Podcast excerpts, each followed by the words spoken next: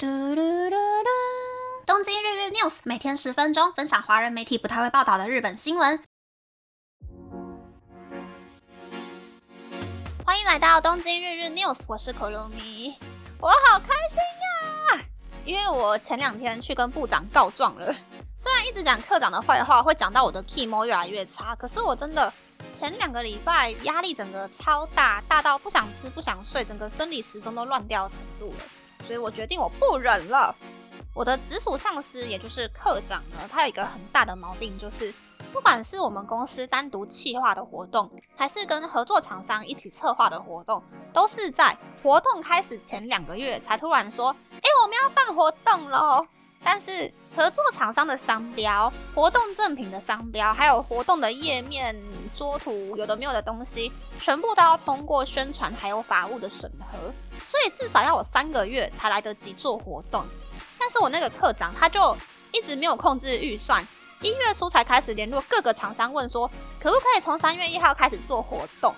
那想当然呢，三个厂商里面呢，就只有唯一一间曾经合作过活动的厂商摸着鼻子跟我们一起办活动，另外两间没有办过活动的厂商呢，就在开会的当下委婉的拒绝了课长的提案。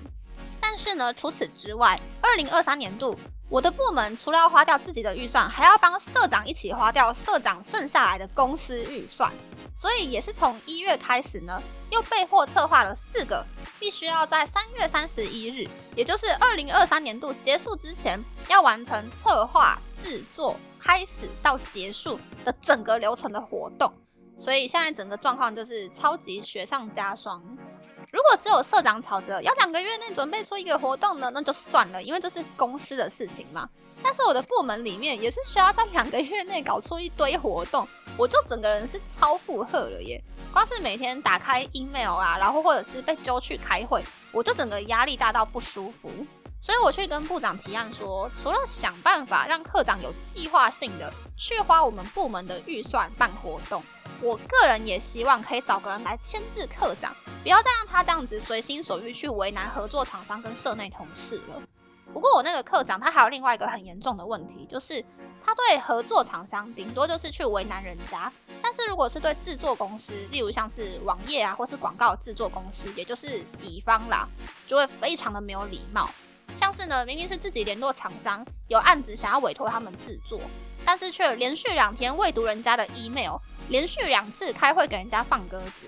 又或者是明明厂商的制作时间是三个月，那厂商在科长的嗯游说之下呢，两个月内就完成交件了。但是在整个活动结束之后，开广告的检讨会议的时候呢，那个科长就骂人家厂商说做事太慢了，两个月拖太久了。骂完之后就下线去开别的会，就剩我一个人低头跟满脸委屈的厂商道歉。然后又一边跟厂商聊了三十分钟，然后安抚厂商，给他们就是稍微提振一下精神那样子。反正整个会议我就开的还蛮尴尬的。最糟糕的一次呢，是我刚进公司的时候，有一次我的行事历突然多了一个没有合作过的广告代理店的开会的日程。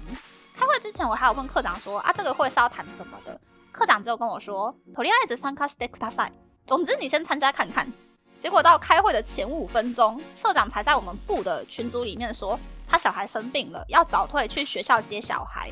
然后到了开会的那个当下，就听到课长那边的背景声出现了品川车站的广播，我整个当下就傻爆眼呢。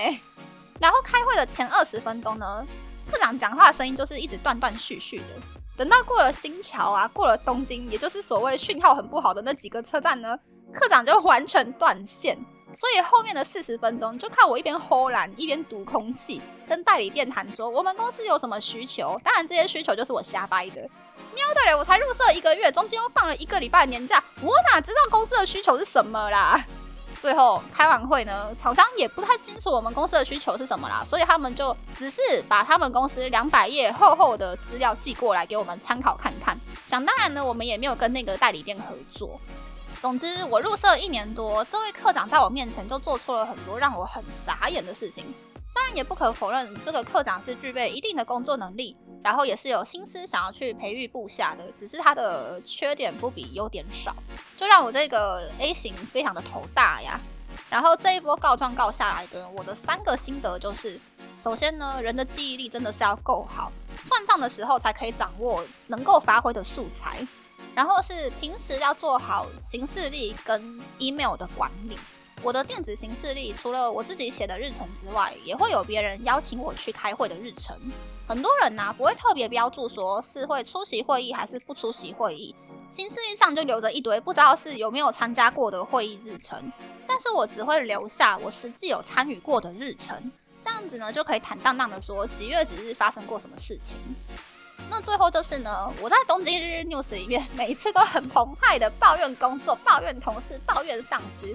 但是到了跟部长面谈的时候呢，我是先用客观的角度，用改善职场环境的角度去指出说，科长做事没有计划性，每一次都急急忙忙的，让社内社外的人都很困扰的部分，然后提案，如果有一个人可以牵制住科长，不要只靠科长的单独的判断去搞活动的话，也许就可以有改善。减少大家被忙得团团转，被逼着在短短的时间之内做出有很多瑕疵的网页还有缩图的部分。那当然呢，部长有自己的管理方法，公司也有自己的人力布局，最后会怎么样去改善呢？这就不是我可以决定的。但是至少我提出了问题，也提出了一个我觉得好像可以解决的方案。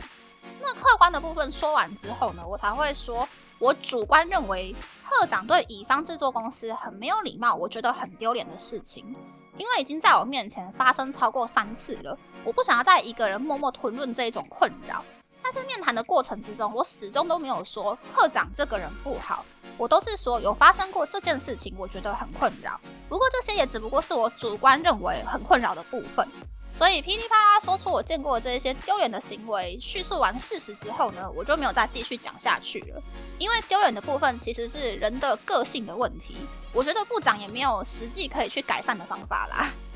然后呢，我在日本工作的过程之中，我学到的就是职场的工作问题或者是人际问题，只要你敢说，问题都是可以解决的。只要敢说，就有机会可以获得改善。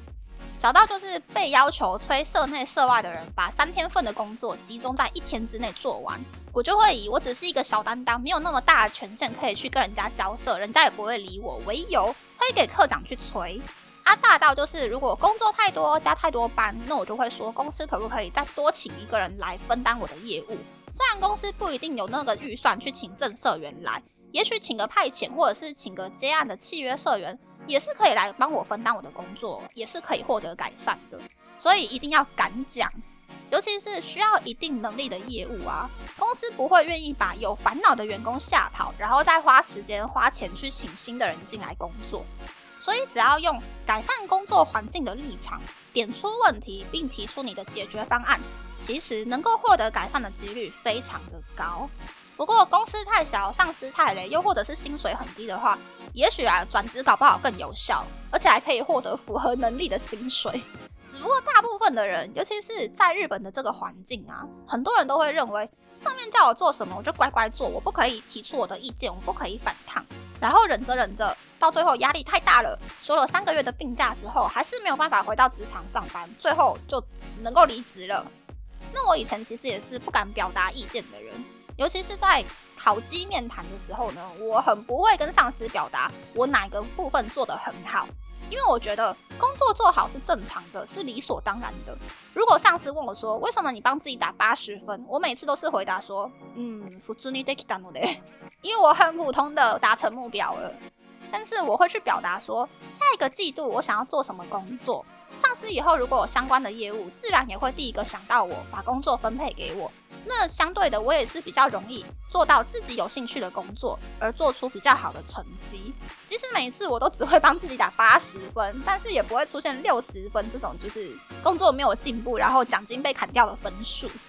其实工作啊，就跟谈恋爱、结婚一样，如果想要获得一个长久又稳定的环境呢，只靠单方面的吞论是不会有结果的。有冲突的时候，就必须要去互相磨合。厌倦的话，那就换工作。那如果想要遇到更好的工作，就必须要花时间，眼睛睁大一点，把真才说明写的那一些甜言蜜语，通通都拆解掉，选择条件还有诚意最符合自己理想的工作。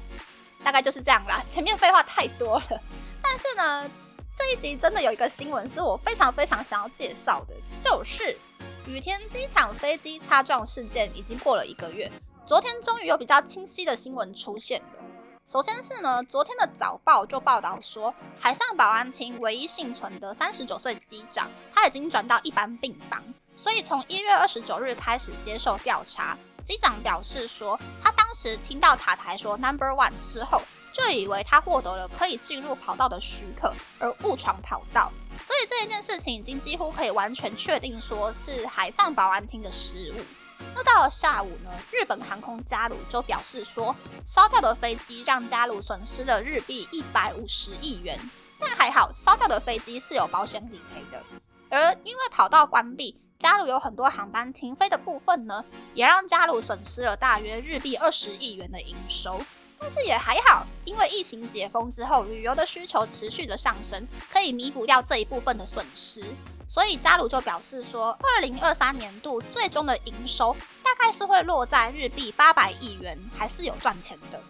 不过呢，这件事情真的是让我觉得加鲁除了飞行训练很扎实之外，旅客服务也是超级棒。因为事发当下，加鲁就有先给旅客一点点钱，让大家可以去联络亲属，可以回家。那后续每位旅客日币二十万元的补偿金，直白的说啦，就是行李理赔金呢，也已经汇到户头了。已经有念大学的旅客接受媒体的采访，说自己的笔电留在飞机里面烧掉了。有一阵子是用学校免费借的笔电，那一收到补偿金之后呢，这位旅客就立刻买新笔电了。不过说真的啊，像我这样子背日币三十五万元的名牌包，用日币三十万元的华硕笔电，那个二十万的理赔金根本就不够看。所以保旅游险是非常重要的。又或者是呢，尽量用金卡、白金卡去刷机票，也是比较有几率去获得理赔的方法。但是这边就要吐槽喽，日本的信用卡，即使是普通卡，也是有很多卡要缴年费的。更不用说拥有每年消费额满日币一百万元以上，才能够省下每年日币六千元上下年费的金卡。和每年不知道要消费日币几百个万才可以办的免费日币三万元以上的白金卡的人根本不多，能够靠信用卡获得理赔的日本人很少呀。所以应该这一次有很多人呢，即使拿了二十万的补偿金，也还是赔本的。这边还是要呼吁住在日本的外国朋友呢，如果水电瓦斯电话费可以选择用信用卡缴费。